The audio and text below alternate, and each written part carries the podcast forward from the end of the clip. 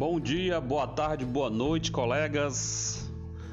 Obrigado aí pelas felicitações por, por, em homenagem ao Dia do Professor. É uma honra trabalhar com vocês. Obrigado a vocês pela oportunidade de compartilhar conhecimentos, tá bom? Mas vamos lá que o exercício é longo, né? Vamos aqui à correção das atividades conforme prometido.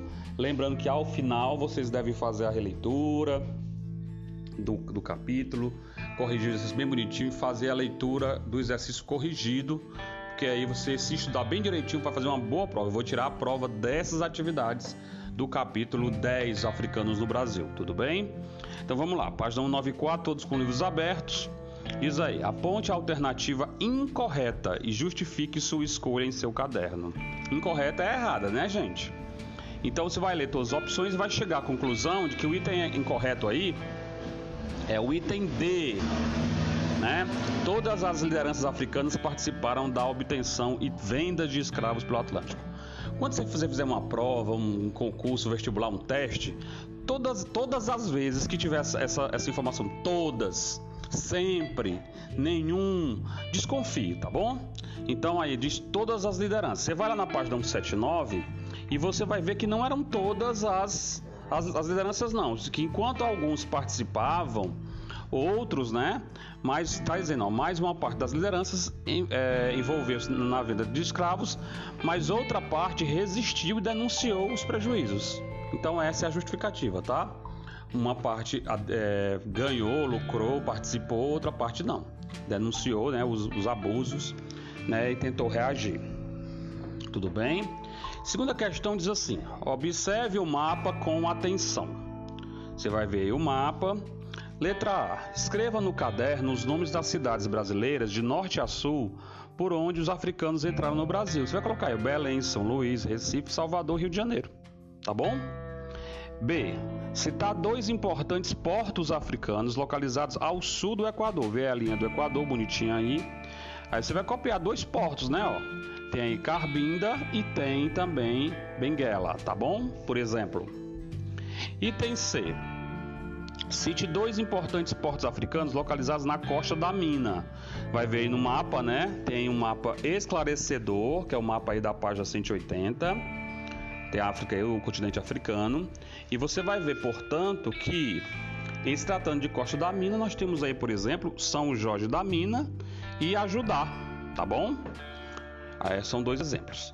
Qual era a duração da viagem da África Ocidental no Brasil? Na página 180 vem falando sobre isso, a duração demorava de 30 a 45 dias.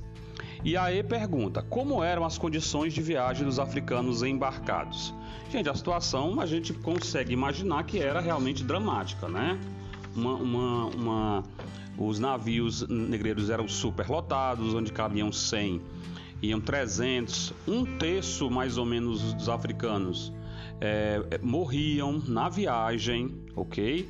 Pelas condições sanitárias, pela, pela falta de, de, de fome e eram jogados no mar, né? O mar, o Oceano Atlântico aí eram jogados no mar, ok? Então as condições de vida, viagem eram péssimas, a comida era pouca e de má qualidade, ok?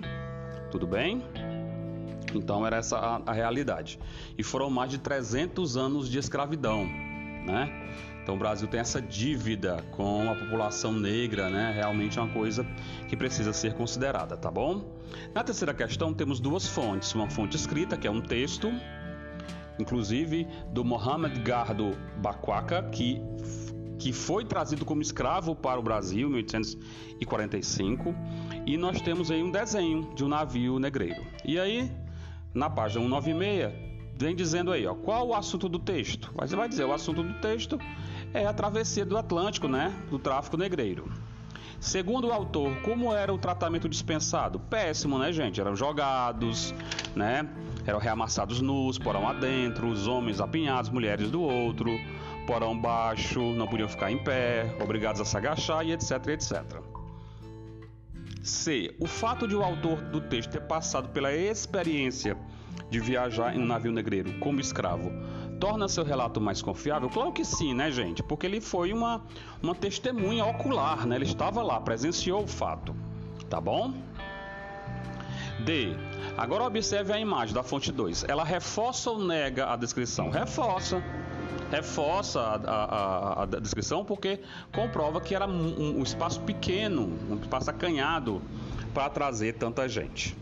A quarta questão diz assim: em muitas sociedades africanas, é, cabia às mulheres a venda de frutas, peixes, hortaliças, óleo de dendê, pimenta, fubá e outros gêneros. Pá, pá, pá, né? Aí vai dizendo a letra A.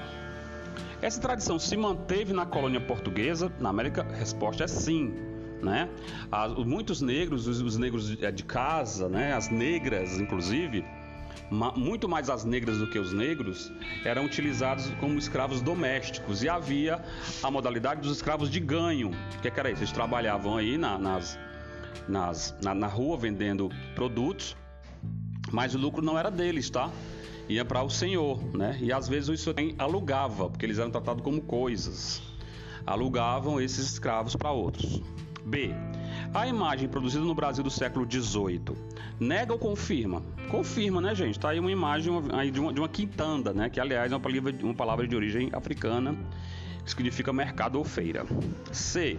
Que aspecto da imagem nos leva a acreditar que a condição social das escravas de ganho era melhor do que as que trabalhavam no campo? Ora, gente, tá aí, tá numa, tem uma, uma coberta, ela tá sentada, né? Ela tem um fluxo de pessoas que vai passando e não tem lá o chicote toda hora né, do capitão do mato humilhando e agredindo, né? Então são questões que levam a, a imaginar. Não era fácil, mas que talvez fosse melhor a do escravo que vivia na cidade do que no campo. Se bem que escravidão nunca é bom, né, gente? É bom que se diga isso.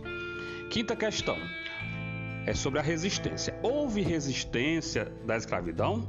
É uma questão que sempre se coloca, né? Porque os escravos ficaram tanto tempo né, e não reagiam. Reagiam sim, gente. Reagiram muitas vezes. Só que havia uma diferença tecnológica, né? As, os armamentos, é claro, né? É, a questão da, da, força. Então havia muitas questões que têm que ser consideradas para é, entender o porquê da duração de tanto tempo da escravidão.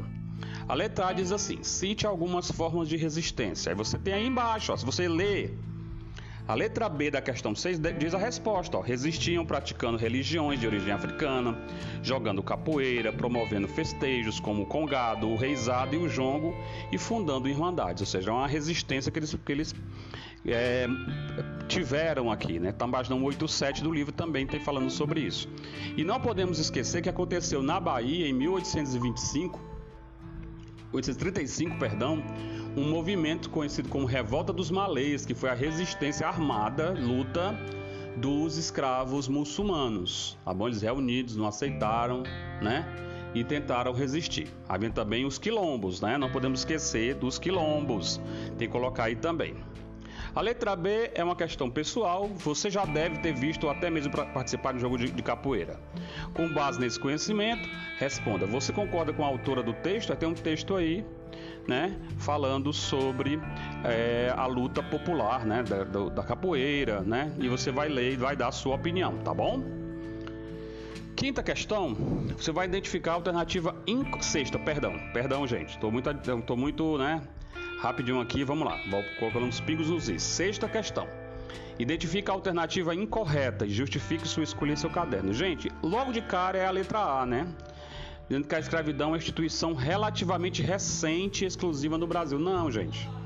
A escravidão é uma coisa que tem muitos e muitos anos, há muitos milhares de anos. Nem sempre existe a escravidão antiga, dos tempos antigos que a gente já estudou.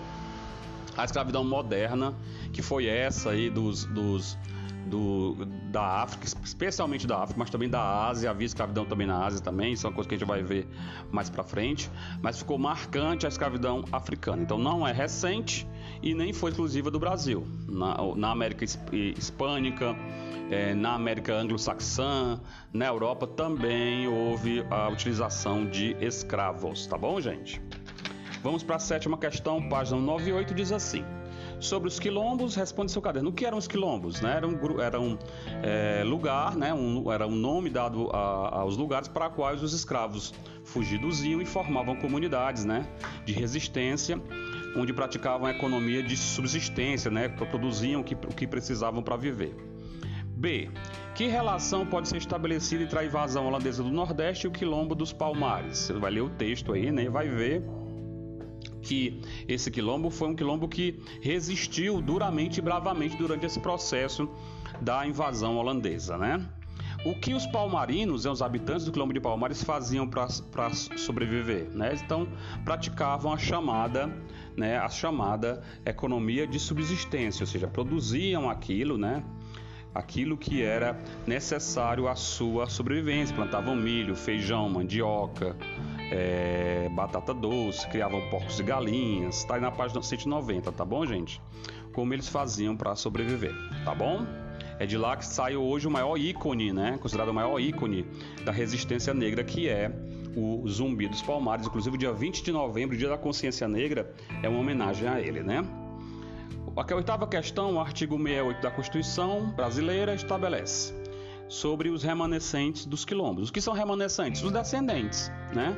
Ainda hoje, já claro, né? Nós todos, a maioria dos nós brasileiros temos sangue negro, né? Temos sangue herdade de nossos antepassados negros, que o Brasil é um país que se miscigenou, mas existe aqueles remanescentes diretamente remanescentes herdeiros dos descendentes dos habitantes dos quilombos.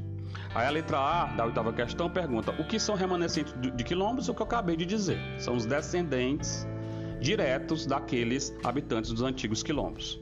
A letra B, escreva uma frase sobre o artigo de é, sobre o artigo esse artigo aí, né? Que está aí na, ao lado da foto.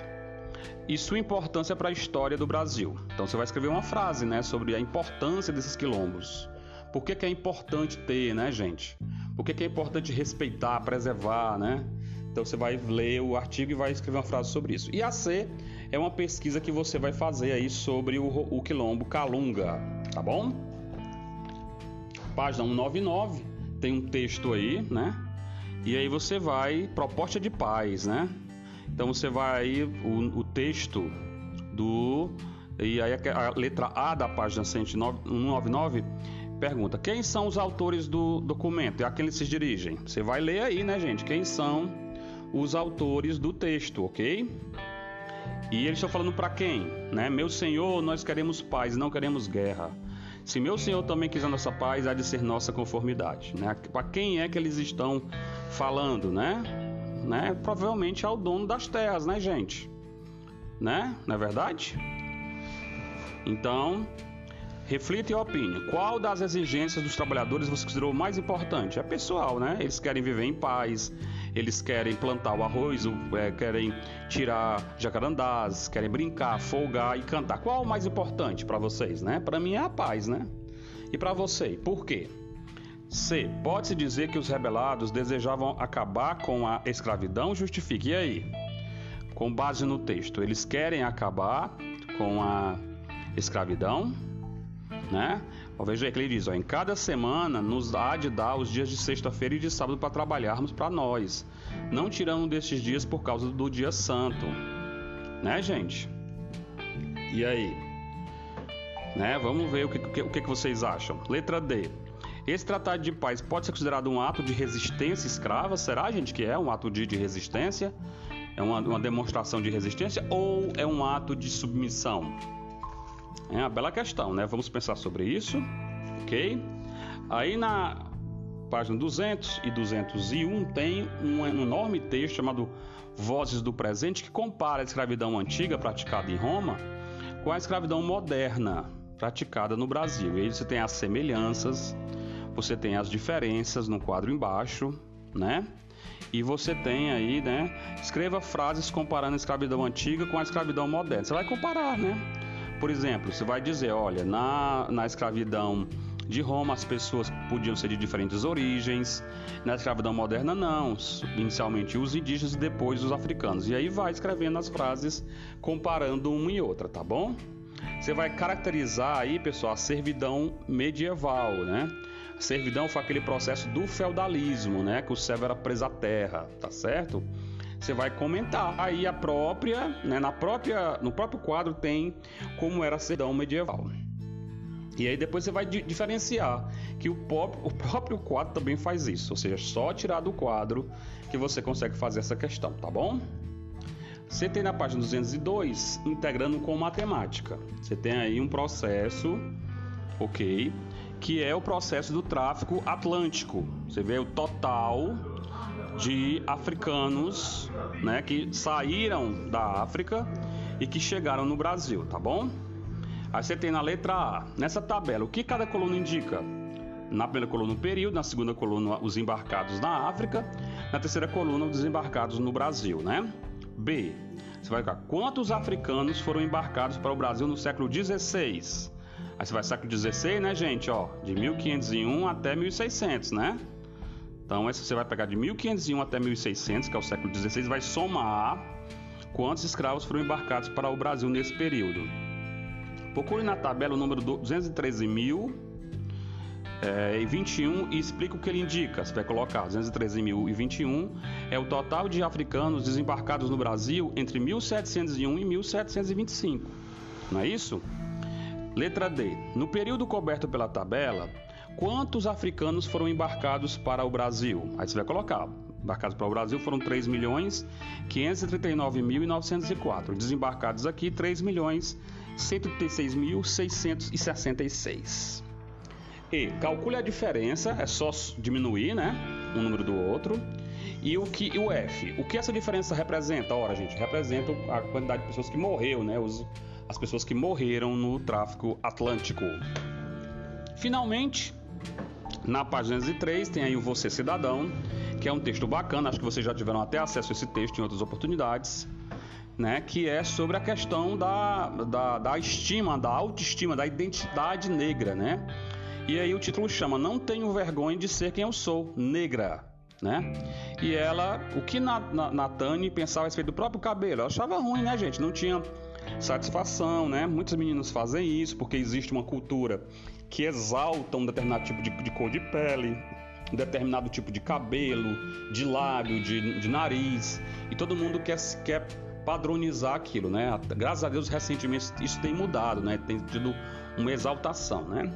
E aí pergunta na letra B, o que levou a Natane a mudar de ideia, né? Quando ela viu as pessoas, né, todas juntas, né, ela vai, né, mudar, né? Natânia afirmou, letra C, vou ter que enfrentar as pessoas que acham que eu sou que eu tenho que ter cachos. O que pode perceber nessa fala dela, né? Vamos pensar.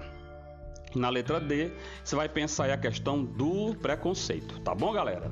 Então aí o exercício está corrigido para vocês. Bons estudos, como de, de, repito mais uma vez, façam um exercício depois de tudo feito bonitinho, organizado no seu caderno, leiam, dê uma lida final e se preparem para a prova na próxima quarta-feira, tudo bem? Então, bom, bons estudos a todos, felicidades, um super beijo do tio Robson, tchau, tchau!